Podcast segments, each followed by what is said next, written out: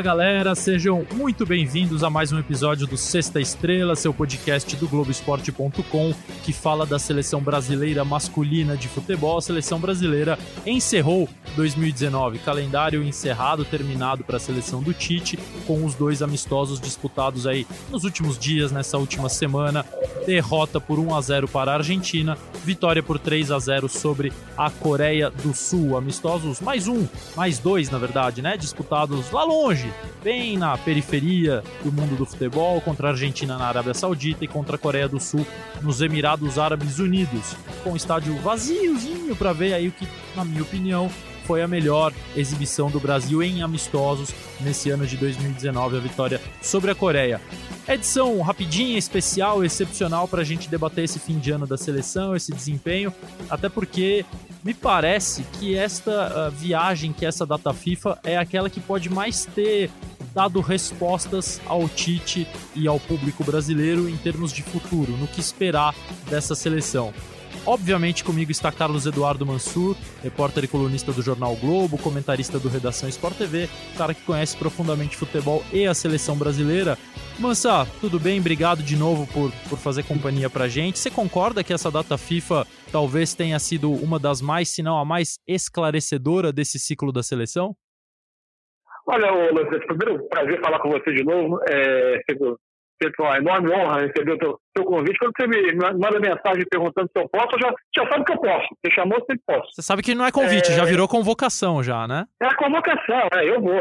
E, eu, e o pior é que eu, sou, eu sou tão eu, facinho, né? eu sou tão cara de pau que eu nem respeito as datas FIFA. Eu vou chamando de qualquer jeito, porque eu não quero saber se tá jogando, se não tá. Mas vamos lá, como eu Mas sei que você libera, gosta. O clube, o, clube, o clube libera, não tem erro. Então tá bom. É, Bom, quanto a, é, quanto a sua pergunta, é engraçado, até curioso. Eu, eu escrevi um texto para o Globo após o jogo contra a Coreia, dizendo que a gente teve boas notícias no jogo, e evidente essas boas notícias acabam dando algumas convicções ao treinador, o aparecimento do Renan Lodge, fundamentalmente, acho que a, a, a, comprovação de que na seleção em especial o Coutinho fica mais à vontade definitivamente pelo lado do campo, mas eu acho que ainda assim ele carrega dúvidas para 2020. Acho que a gente vai poder debater elas ao longo do tempo. Uma delas, por exemplo, eu acho que é a questão da camisa 9, entre aspas, camisa 9 como simbolizando o centroavante da seleção, ainda é uma questão bem para se discutir. Porque o melhor momento técnico dos atacantes da seleção, acho que indiscutivelmente é o Roberto Firmino. Agora, o estilo dele de jogo na seleção exige um, um, um, envolvimento coletivo do time, ou seja, a criação de opções que complementem o estilo do Roberto Firmino, que a seleção ainda não consegue dar, especialmente nesse modelo um pouco mais posicional que o Tite vem implantando. Eu acho que ainda algumas dúvidas ele leva para 2020. Então, Mansur, essa é uma questão interessante, né? Porque a seleção, por mais que você tenha tempo a um treinador, né? E o Tite tem, tendo, vem tendo esse tempo, ele assumiu em agosto de 2016, já completou aí três anos e meio, quase, né? Três anos e meio de trabalho. A gente espera que o ciclo se complete, que a CBF não, não, não ouça essas pressões tolas sobre mudança de comissão técnica, porque está muito claro, pelo menos na minha visão, de que é, nada pode ser mais. É, nada pode ser pior para a seleção brasileira do que mudar de novo um, um rumo de trabalho. É, mas independentemente disso, mesmo com o tempo, Mansur, me parece que a seleção é, é, muito mais difícil implementar numa seleção, em qualquer seleção, não só na do Brasil, é, algum algum refinamento tático, algumas movimentações, alguns posicionamentos muito mais específicos, coisa que em clube você vai com tempo de trabalho fazendo ao longo do, das semanas, ao longo das repetições, com acerto, com erro, você testa muito mais isso em jogos, quer dizer, você tem muito mais respostas do que na seleção. É, te parece que nesses últimos jogos, especialmente contra a Coreia, o Tite voltou a um modelo mais, é, não vou dizer simples no sentido pejorativo, mas um pouco menos rebuscado em termos dessas movimentações que a gente vê às vezes no clube, na equipe do Firmino ou na equipe do Arthur. Você acha que ele voltou um pouquinho assim para algo de maior domínio dele do início de trabalho para conseguir tentar equilibrar esse, esses aspectos que você citou?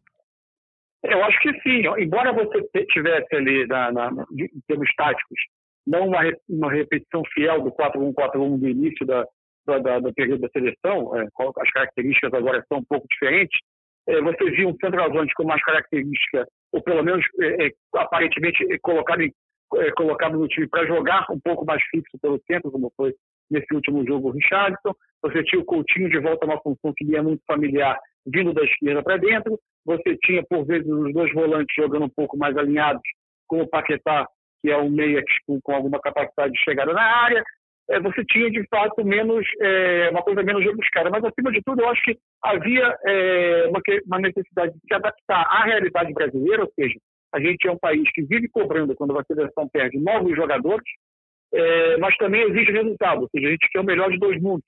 E, na verdade, essa seleção, ela tem a, ela tem a renovação sendo feita.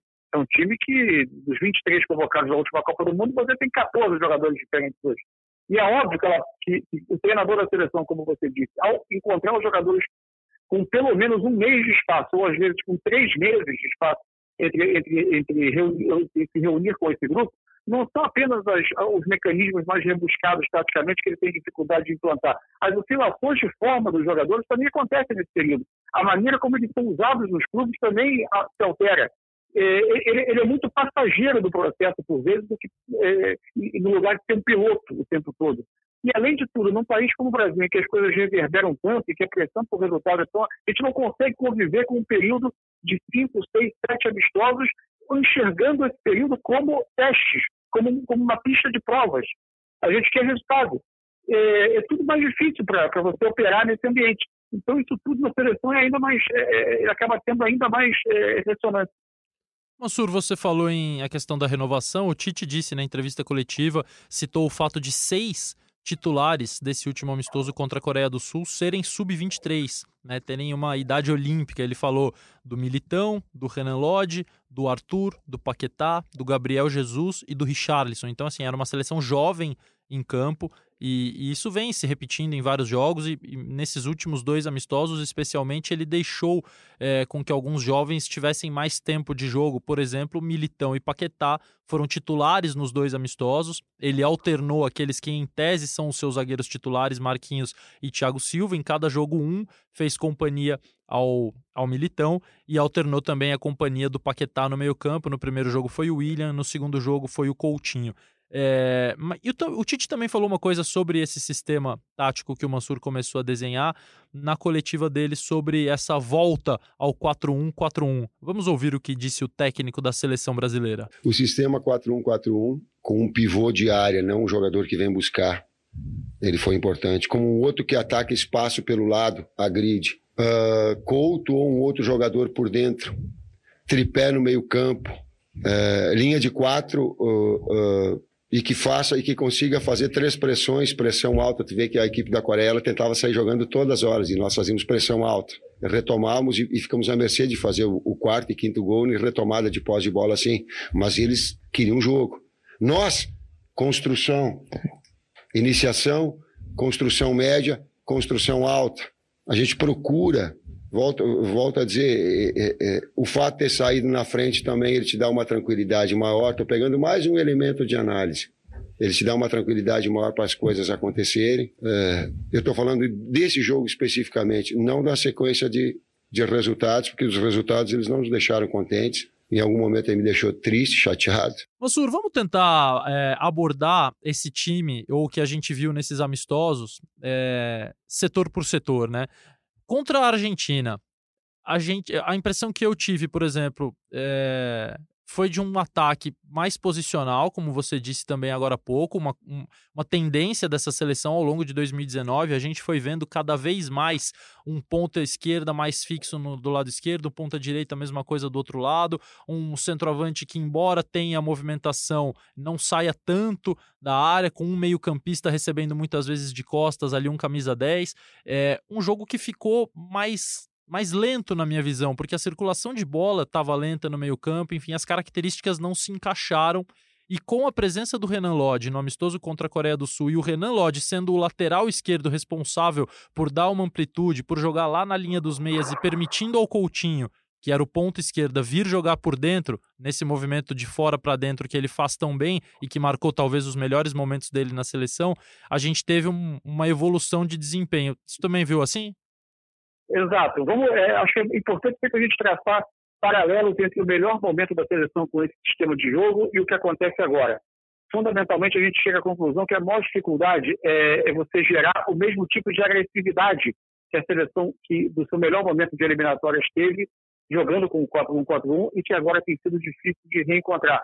Foi uma questão de mudança também de característica. Se a gente for medir, é, você, você, você, passou, você teve, vamos dizer, no último jogo com a Coreia, você teve o, o, o Fabinho um pouco mais como o, o primeiro volante, o Arthur e o, e o, Paquetá como os meias, com a bola até o, Paquetá um pouco mais um pouco mais adiante, com mais infiltração, o, Arthur um pouco mais na base da jogada, como é mais a sua característica, mas com a, com a presença do Lodi, o Coutinho vindo ser o quarto meio-campista, e a seleção chegou a fazer o primeiro gol no lance que tinha cinco jogadores dentro da área. Por que, que isso vinha sendo difícil nos últimos jogos, na minha opinião?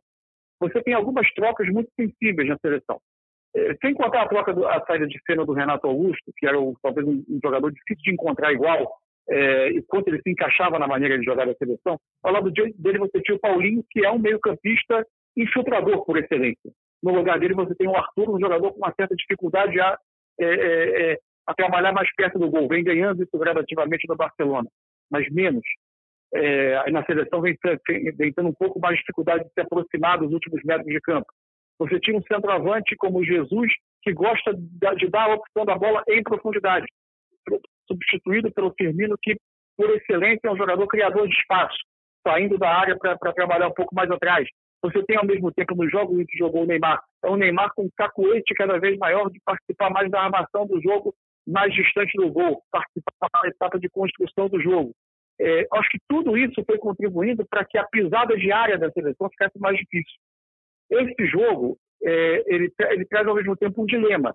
Ah, a, seleção jogou com o Richardson, é, mais, mais dentro da área, a seleção teve Paquetá vindo de trás e é um meia com característica de pisar na área. Agora, são eles tecnicamente os melhores jogadores disponíveis para as suas posições? Não creio. Acho que talvez com a afirmação do Coutinho pela esquerda, o Neymar vai de fato ocupar essa posição do Paquetá. Mas vai precisar ter um Neymar que pise mais na área. O centroavante, o Firmino, é, é, é, um jogador que sai mais. É, como, como, fazer com que aproveitar o, aproveitar o, o centroavante com o melhor é, momento técnico da seleção, mas tem essa característica de dar a opção tanto em profundidade. O Firmino, entre os zagueiros, ele parece perder muito da sua, da sua capacidade. Então, essas questões, eu acho, acho que combinar a, a, maior capacidade técnica do time, o uso dos jogadores com a maior capacidade técnica, com a manutenção de agressividade de pisada da área, é um desafio. E acho também que a questão do Gabriel Jesus é uma questão que vai precisar ser pensada um pouco, porque ele me parece desconfortável, desconfortável, mas distante das suas melhores características, tendo esse ponto aqui da amplitude aberto, demorando a fazer essa infiltração é, dentro da área.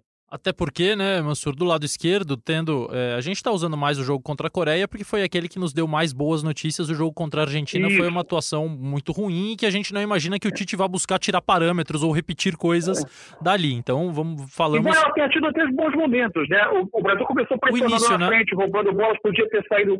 E na hora que o Brasil migrou para o 4-4-2 durante o jogo, é, formação que ele usou em parte do jogo com a Coreia também no segundo tempo, Sim. com Coutinho e Paquetá de cada lado e os dois atacantes por dentro, Jesus e Richarlison. aquele jogo de Jesus e Firmino, depois Jesus e Richarlison contra a Coreia. Sim. E a seleção também teve alguns bons momentos, mas, é, mas especialmente no segundo tempo, o time perdeu forma totalmente contra a Argentina. É, Aí é, é. algo raro de ver no time do Tite, né? ele, ele se desmontou. Exato, exato. E o Gabriel Jesus é, é, o oposto do lado esquerdo, né? Porque na esquerda você tendo o Renan Lodge, um lateral que te dá uma possibilidade ofensiva de ultrapassagem, de velocidade, de amplitude, o Coutinho fazendo esse movimento para dentro. Na direita, o teu lateral, independentemente de quem seja, foi o Danilo, mas quando é o Daniel Alves é a mesma coisa, são laterais que vêm mais por dentro. Então, você por precisa dentro, que o isso. atacante te dê essa amplitude, ou seja, vai jogar lá pertinho da linha lateral, quando a gente fala amplitude é isso, né? Usar todo o campo que você tem ali lateralmente, vai jogar bem perto da linha lateral para tentar abrir a defesa adversária, mas o Gabriel Jesus não é um ponta, né? Então ele só vai poder contribuir com o melhor do futebol dele se ele conseguir aliar esse posicionamento a um poder de infiltração é, muito mais eu... frequente na área, para que ele fique perto Exato. do centroavante. O que eu questiono só é o seguinte: a seleção das eliminatórias ela nem sempre guardava essa, esse dogma da necessidade da amplitude. é um time que, por vezes, se agrupava em torno da bola. Sim. Você tem alguns lances muito emblemáticos, o gol contra a Argentina no Mineirão, o primeiro gol, acho que o gol do Coutinho, é, o gol, o gol do, do, contra o Paraguai, do Marcelo, numa troca de passes, em que você tem quase todos os meias, quase todos os jogadores que jogam na linha por trás do atacante, no 4-1-4-1, agrupados em torno da bola num setor do campo. É, com uma combinação curta. É evidente que você não vai fazer isso toda hora, porque você, é, é, não, é, não, é assim, não é assim que a dinâmica do jogo funciona. Mas você ter essa liberdade do jogador, o jogador brasileiro, eu acho que muitas vezes ele, ele, ele usufrui muito dessa liberdade de movimentação para se agrupar em torno da bola em combinação toque rápido. É, aquele time tinha muito isso. É, aos poucos, ele foi abandonando um pouco isso para um, sistema um pouco mais posicional. Eu acho que essa migração de modelo está causando um, uma, uma, dificuldade que está somando a dificuldade de, natural de uma, de uma reconstrução de time. E aí, Mansa, fica uma pergunta para você que eu também não tenho resposta, mas acho que a discussão é válida. É, estaria o, o Tite tentando encontrar lugares para jogadores dos quais eh, ele não gostaria de abrir mão, justamente porque tecnicamente são muito bons e são ou já foram imprescindíveis para a seleção brasileira dele. Caso o Gabriel Jesus é o artilheiro da era Tite com 18 gols, o Firmino é hoje o grande camisa 9 centroavante, independentemente das características que, das características que ele tem individuais, mas o grande jogador dessa posição no futebol brasileiro e, e, no futebol mundial, um dos grandes também, jogando talvez hoje no time mais poderoso do planeta, que é o Liverpool. É, você acha que o Tite está nessa fase também de tentar acomodar grandes jogadores, jogadores em grandes momentos, caras que foram importantes para ele e assim. Todo mundo nas funções ideais não vai rolar. Então, é, você sente um pouquinho desse, desse dilema na cabeça dele? Eu acho que esse dilema, a, a, a, a tentativa de acomodar talentos, é um dilema que quase todas as seleções do mundo é, atravessam.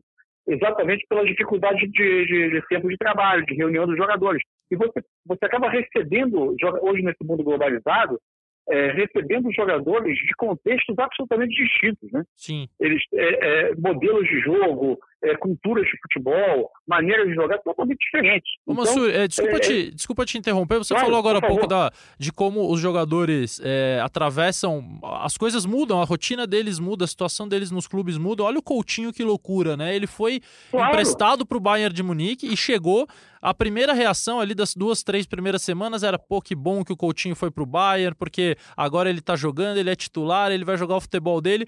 Passou um mês, o Coutinho já não joga com frequência, já voltou a ser reserva, mudou o treinador, né? O Nico Kovac saiu, o Bayern hoje claro, tem um vai, vai entrar uma nova ideia. Exato. Então, isso tudo, como você disse, o técnico da seleção brasileira não tem o domínio sobre tudo isso que acontece. Então ele tem que trabalhar com duas sequências paralelas, a que ele estabelece na seleção brasileira e a que acontece independentemente das suas vontades no clube de cada jogador. Exato, por isso que eu uso muito a imagem de que ele, por vezes, é, é, é, é e não é sempre o piloto do processo. Sim. É, ele vai conseguir ser minimamente piloto quando ele tiver uma competição, às vésperas dela, ele conseguir reunir o time e, e ter uma, um mínimo de sequência de trabalho, mas muitas vezes é, isso não é possível. A, a rotina da, do da seleção é tentar aproveitar o mínimo de tempo que lhe é, que lhe é oferecido.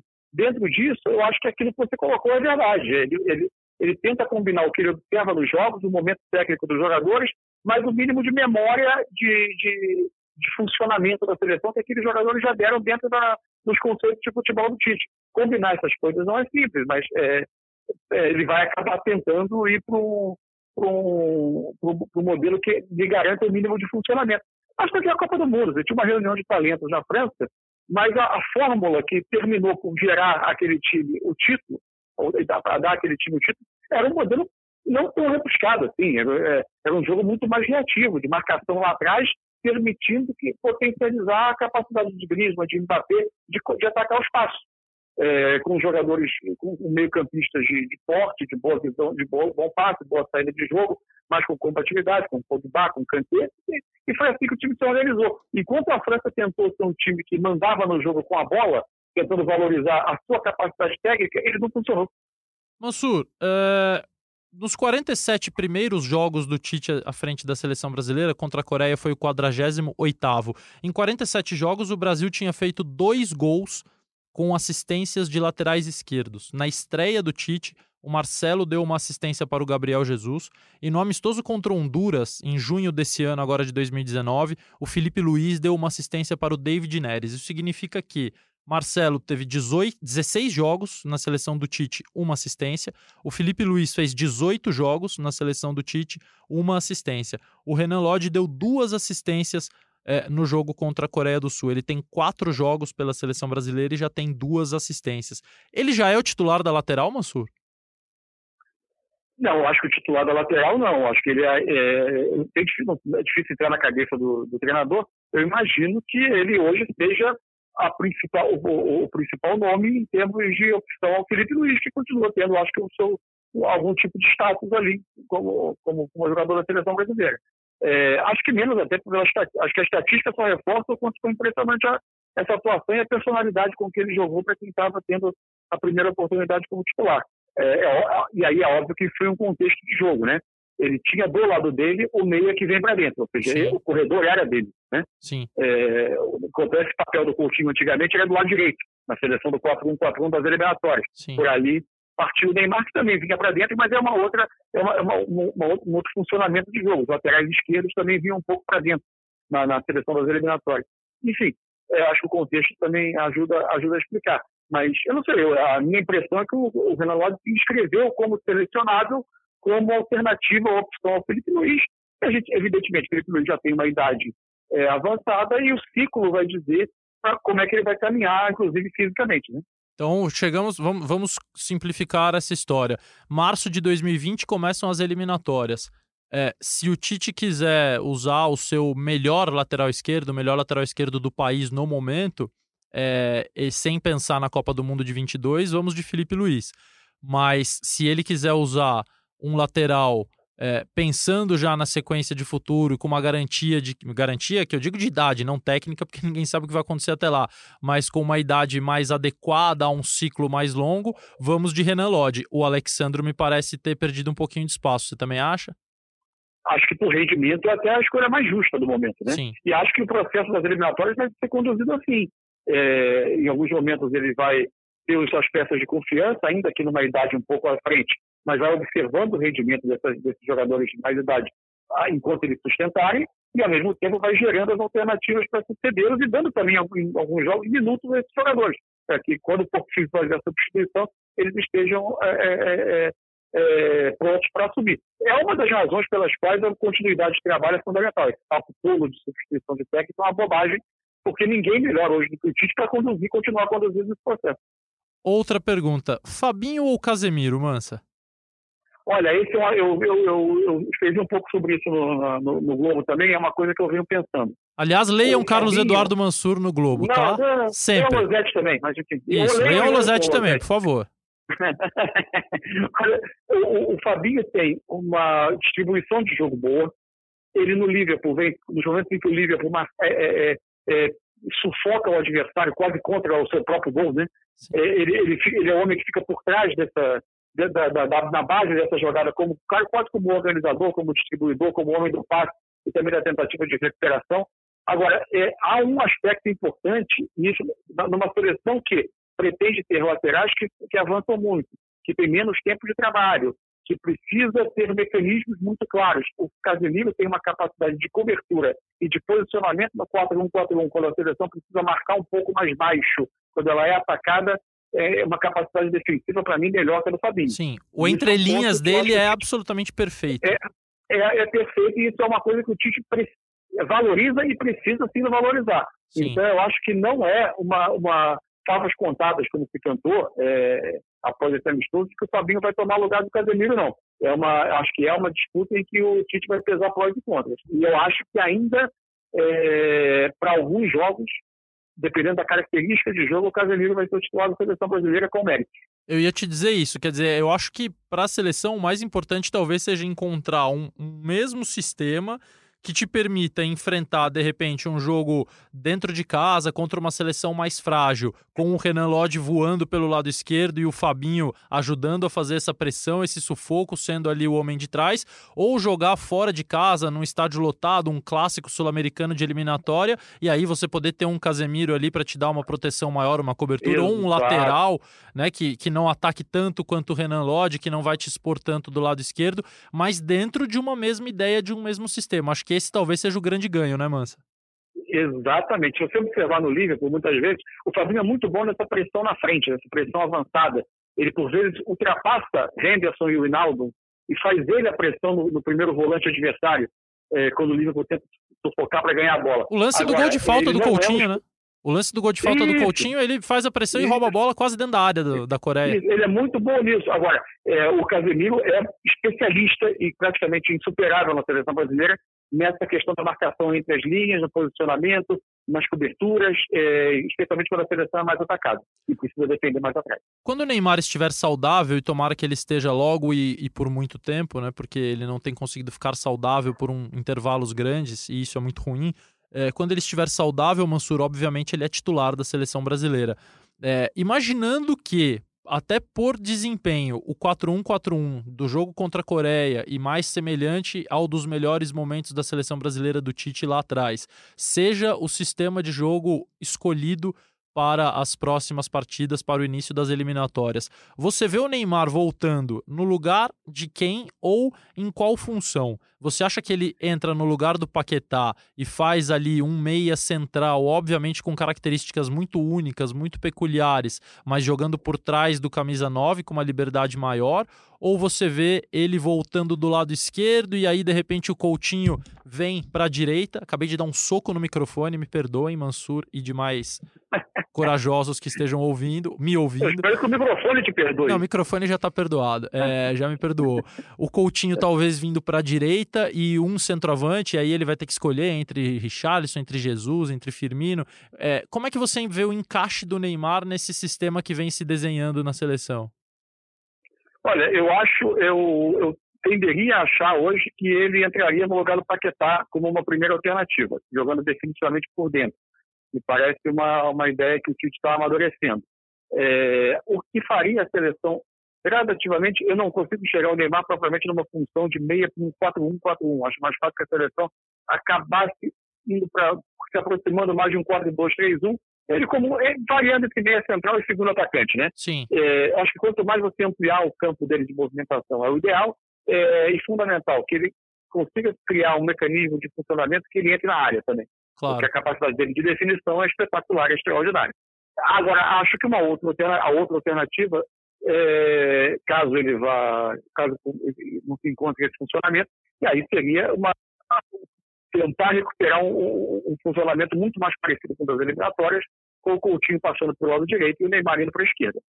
É, porque o Neymar no lugar do Paquetá tem a questão do sem bola. É, no sem bola, o meia central do 4-1-4-1, ele se alinha na segunda linha de marcação ao Arthur, ah, quer dizer, né, falando sobre os jogadores que estiveram em campo, né, Isso. né? Ao cara da esquerda, Isso. ao cara de, da direita e ao outro meia central, que no caso eram Coutinho, Isso. Arthur e Gabriel Jesus. E por vezes ele tem até que afundar antes do primeiro volante, quando o volante adversário sobe para fazer volume, ele tem que vir acompanhar. Então, existe uma. É, Exige-se do meia central do 4-1-4-1 uma movimentação sem bola muito mais agressiva do que o Neymar costuma ter. Ele é. tem uma liberdade. Eu acho. É, diga. Eu só, só, acho que se a seleção tiver é, Coutinho numa, numa extrema, Neymar na outra, é, a característica do Firmino pode voltar a criar um problema de esvaziamento da área. Sim, também é, acho. É, pela característica atual do Neymar, pela própria característica natural do, do Coutinho, e aí a escolha do, a, do, do, terceiro meio-campista, mesmo que for o Paquetá, é, eu acho que vai fazer falta aí uma, uma, uma, uma um jogador de mais infiltração. É, aí é uma coisa que vai precisar ser amadurecida. Não, não me parece tão simples hoje adaptar Coutinho e Neymar aos lados, como foi nas eliminatórias você, quando você tinha o Jesus. A não ser que se abra a mão do Firmino e devolva o Jesus à posição de centroavante. Ô Mansa, o 4-2-3-1 para mim só tem uma possibilidade. Eu só consigo imaginar ele dando certo de um jeito, que é com Neymar na esquerda, Firmino de 10, Coutinho na direita e um centroavante, que pode ser Gabriel Jesus ou pode ser Richarlison. Eu prefiro Gabriel Jesus. É, e o Firmino entrou no lugar do Paquetá nos minutos finais do amistoso contra a Coreia do Sul. E óbvio que o jogo já estava decidido e o ritmo de todo mundo, a rotação já estava mais baixa, mas a, a clareza que ele teve para dar para o Richarlison, a melhor oportunidade do Richarlison em todo o jogo, jogando ali como meia central, como um 10, me impressione toda vez que ele entra fazendo essa função. São poucos minutos, mas minutos que me convencem de que é, talvez ele seja o cara certo para fazer muito mais o 4-2-3-1, o 10, do que um meia central também. É, não, não, te, não ele... te parece interessante o Firmino atrás do, do 9? Eu acho que é uma alternativa interessante, porque quando ele receberá a bola, ele vai ter pelo menos duas opções de passe à frente dele, que é algo que ele se acostumou a ter no Liverpool. Uhum. A questão da seleção é que quando ele partia da posição de centroavante, ele por vezes girava e não encontrava essa posição, essa, essa, essa opção de passe em profundidade. Então, ele não tinha as flechas que ele tem no Liverpool, Mané e Salah, muito sincronizados fazendo essa corrida para dentro. É, acho que é uma alternativa interessante também. Mansur, é, indo aqui para a nossa reta final, a seleção brasileira termina 2019 com o pior aproveitamento do Tite num ano desde que ele assumiu. Ele chegou em agosto de 16, ele teve impressionante 100% de aproveitamento naqueles seis jogos de eliminatória que disputou, ganhou todos. Em 2017, 72,7% de aproveitamento, foram 11 jogos, 7 vitórias. 2018, 88,8% de aproveitamento. Foi uma campanha espetacular da seleção brasileira que teve a derrota para a Bélgica como um, um uma mancha e muitas pessoas até se esqueceram desse ano incrível que a seleção teve, com 13 vitórias em 15 jogos, 29 gols marcados e só 3 sofridos em 2018. Em 2019 aconteceu o contrário, né? O Brasil ganhou o torneio que tinha para ganhar, foi campeão da Copa América, onde talvez tenha tido o seu auge de desempenho na temporada, mas é, ganhou muito menos jogos. Ganhou 8 de 16 jogos, empatou outros 6, perdeu 2, fez 33 gols e sofreu 9. Ou seja, o Brasil sofreu em 2019 mais gols do que havia sofrido em 16, 17 e 18 juntos. Isso, isso resulta em 62,5% de aproveitamento. A gente já falou sobre a questão de resultado e, e aproveitamento é, é uma, uma, estatística baseada só no resultado e é normal que o Brasil não tenha resultado em todo o tempo do ciclo, porque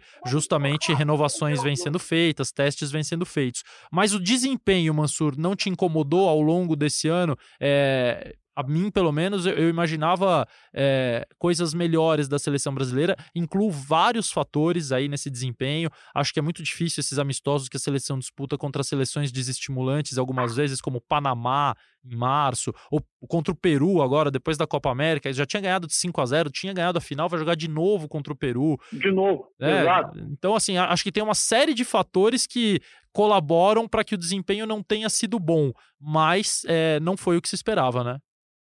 É, as próprias eliminatórias, eu acho que vão ter, por parte do público, um pouco uma dificuldade de mobilização. Então, talvez esteja errado, porque os jogos estão aqui no continente sul-americano, diferente desses amistosos que rodam o mundo, mas há um certo fastio, eu acho, desses confrontos sul-americanos, porque a Europa se fechou e agora é uma repetição desses jogos um atrás do outro.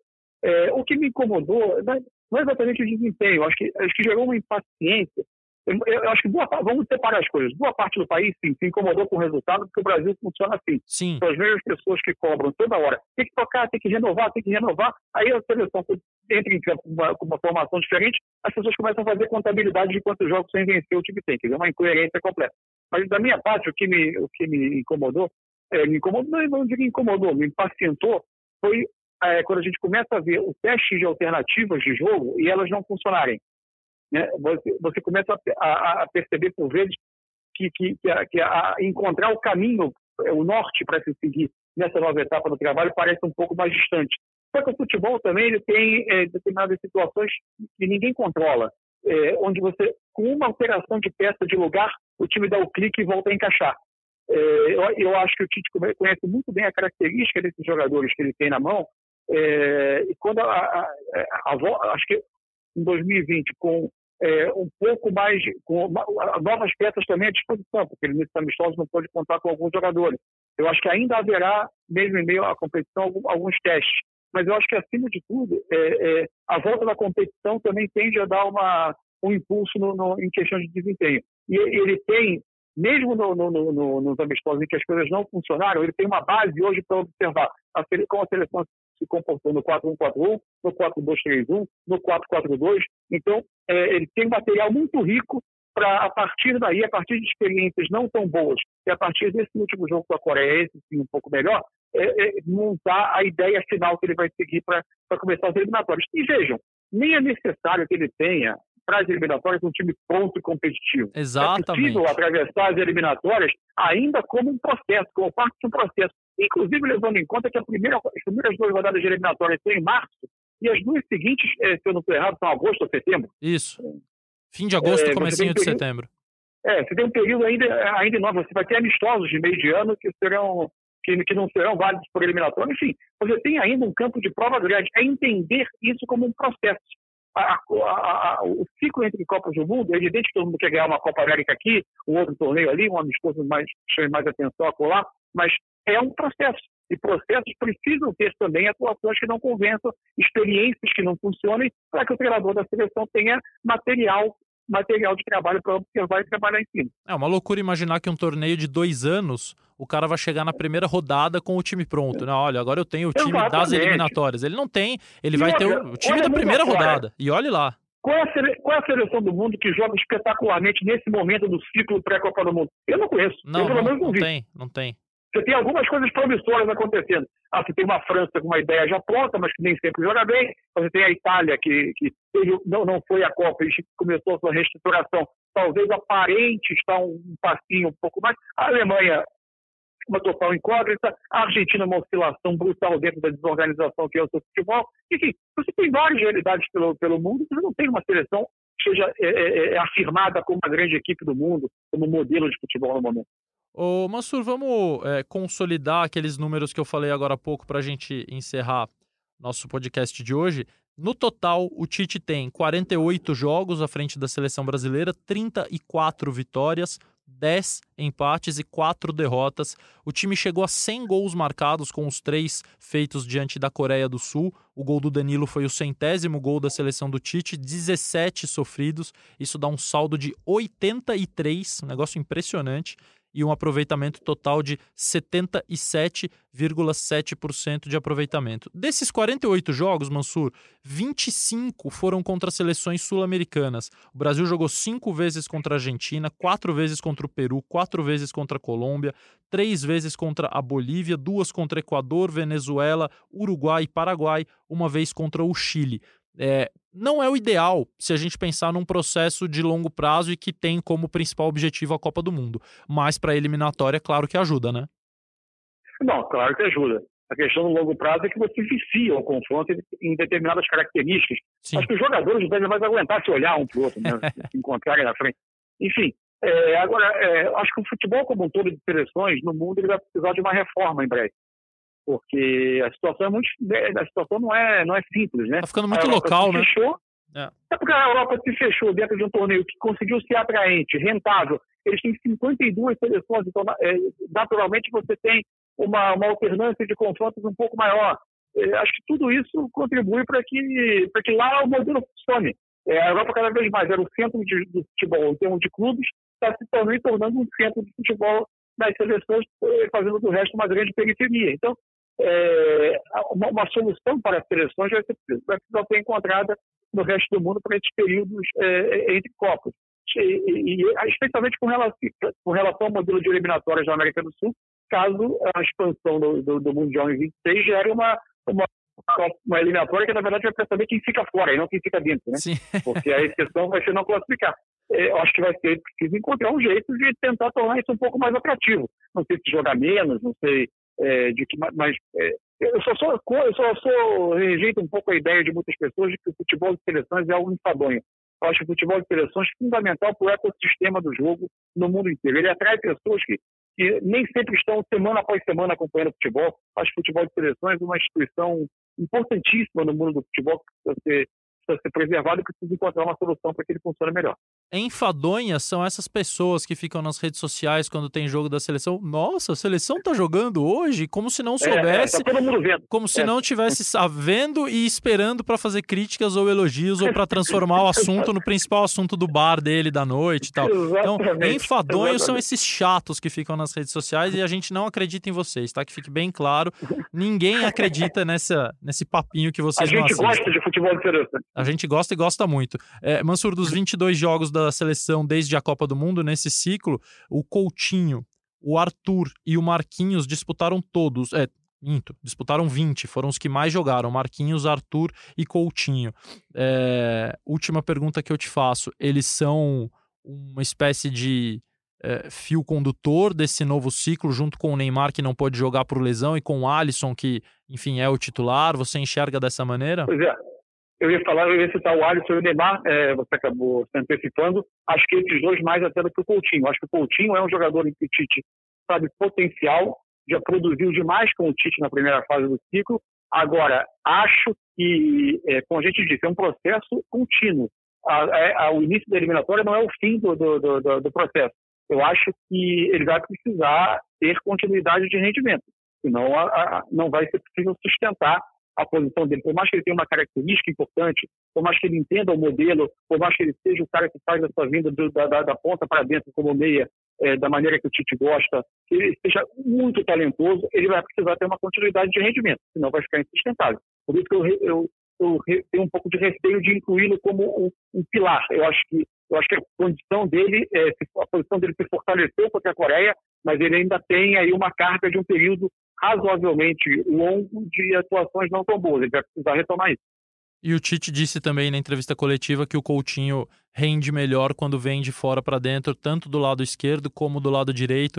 Me parece ter sido uma frase definitiva em relação ao posicionamento do Coutinho. Ou ele vai conquistar uma vaga jogando de fora para dentro, ou como um meia central, ele vai ter que é, talvez ficar no banco de reservas aí nas próximas partidas, Isso. como ficou Exato. contra a Argentina. Mansur, o sorteio das eliminatórias está marcado para o dia 17 de dezembro, é, na sede da Comembol, ali em Luque, perto de Assunção, 10 horas da manhã. É, saberemos contra quem o Brasil vai jogar em março as suas duas primeiras partidas da eliminatória, fim de março. É, as datas ainda não estão também definidas, mas tudo será conhecido daqui a alguns dias, daqui a cerca de um pouco menos de um mês, no dia 17 de dezembro.